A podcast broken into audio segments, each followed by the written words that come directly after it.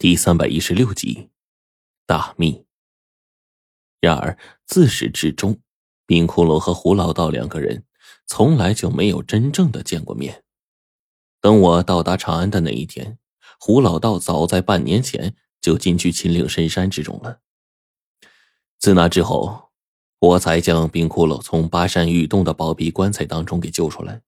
之后，我们便开始一起完成任务。冰骷髅开始听说胡老道，而我呢，也开始跟冰骷髅熟络起来，然后一点一点往后。唯一一次曾经有过一面之缘，他们俩便是在那个隔日不改苏木乡执行任务的时候，徐子良让我师傅胡老道的纺织品们前来策反我不成，最后准备杀掉我。但那次我师傅用了一个计中计，他伪装成自己的复制品过来，给我暗中使眼色。最后用自己本体的死换来了那些复制品全部死去，用这样的方式解除了那些通过他在世上作恶的纺织工具们。虽然我并不知道这其中的关联，为什么冰窟窿和胡老道只要一死就可以被地底世界徐家村当中的人进行仿制，甚至胡老道并没有死也能被仿制成功，但是。这一次，胡老道是真真切切的死了。之后，冰骷髅赶过来，那是他唯一一次真正的看见胡老道的真实面目。只是那时候，我的师傅早已经死透了，哪里还有半点两人相见的功夫？但是这一次的擦肩而过，以后他们都再也没有瓜葛了。这会儿呢，我看向了贞子奶奶，心里。其实是并不好受的，而火烈这个家伙，又是曾经跟我们一起执行任务的人，跟冰窟窿也是有过生死交情的，在永安的时候更是没少打交道，啊自然，他现在的心情落寞，也是可想而知的。便在这个时候，贞子奶奶继续说：“你们想不想知道十三最后发现？”所找来用来躲避这个诅咒的确切方法呀！此刻，贞子奶奶说完话，还不等我们回答，老人家便又说：“我觉得这件事情还是应该告诉你们，但在这之前呢，我再说说当初家族是怎么惹上这个诅咒的。呃，对了，你们的师傅胡不传的事情，我也听说过一些，当年我调查过他。”但这个人很神秘，并且在我刚着手调查他后不久，我又被派调调去参加其他任务，这件事情就不了了之了。随后，贞子奶奶就说：“但当时交付敖于卵的应该是他，那是我们之间唯一一次见面，只有一次，但却给我的感觉。”他绝对是一个深藏不露的人。贞子奶奶说完了话，最后仔细回忆起来，然后她忽然一笑，对我们说：“ 古时候的秘密可远远不止这些呀！我这一辈子见过的太多了，而这其中很多东西都是见怪不怪、习以为常了。这里呢，我却要跟你们先说明白一句啊。”接下来的这些事儿，你们可以把它当做是神话传说，啊，也可以当个故事来听。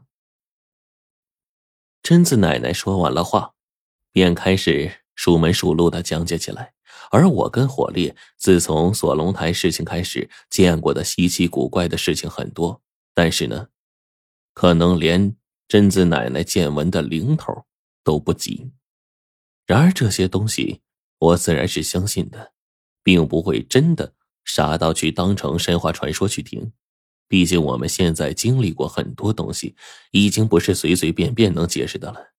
随即我就跟火力点了点头，说：“贞子奶奶，您就继续说下去吧。”奶奶点了点头，说：“你们知道上古时期，呃，那时候的人呢，并不单纯的是我们这样。”当时啊，有的人会飞，还有美人鱼，甚至啊，有一种生活在地底下的地人。奶奶这么一说，那显然他是平时不怎么关心组织上的事的，因为啊，他现在跟我们说的这些东西，他老人家知道，我们自然也知道。我们便点了点头，把自己知道的跟奶奶一说。贞子奶奶的眼睛忽然一亮，她大概是没有想到我这么个小屁孩也知道的这么多呀。而此刻呢，在一旁的火烈在听到我们的讲述以及我的经历之后，他整个人简直震惊的无以复加，直接呆住了。火烈这个时候突然问我：“洛洛尘，这些东西你你不会是亲身经历吧？”我嘿嘿一笑：“嘿，当然。”用命换来的这些秘密和见闻，你以为我会骗你啊？火烈此刻简直震惊了呀！他顿时点了点头，然后大呼小叫的，一惊一乍的吆喝着：“我的天哪，陈子，你太牛了！哎，哥们儿，我从华南调到西北，哎呀呵，这一波不亏呀！哎，你可得好好罩着我。”听到火烈的话，我再看了一下这家伙的模样，我顿时摆了摆手：“哎，你你坐下来慢慢说。”搞得一惊一乍的，贞子奶奶喜欢清静，你这瞎咋呼干啥玩意儿？被我这么一批，火烈顿时不好意思的坐下来，也就不再说话了。这个时候呢，贞子奶奶顿时慈祥和蔼的笑了笑，对我们说：“没事没事啊，这有什么问题呀？今天来了你们两个小子，我老婆子呀还高兴着呢。”说完，他就端出早上吃的早餐给我们。也是一人来一份，我跟火烈狼吞虎咽的吃完，因为早晨呢几乎没吃东西，空腹爬山，这一会儿肚子早就咕咕叫了。哎，别抢，别抢！你看你俩孩子。贞子奶奶大概也是感觉很高兴，她顿时呢又走进里屋，拿出了一些水果给我们垫补肚子。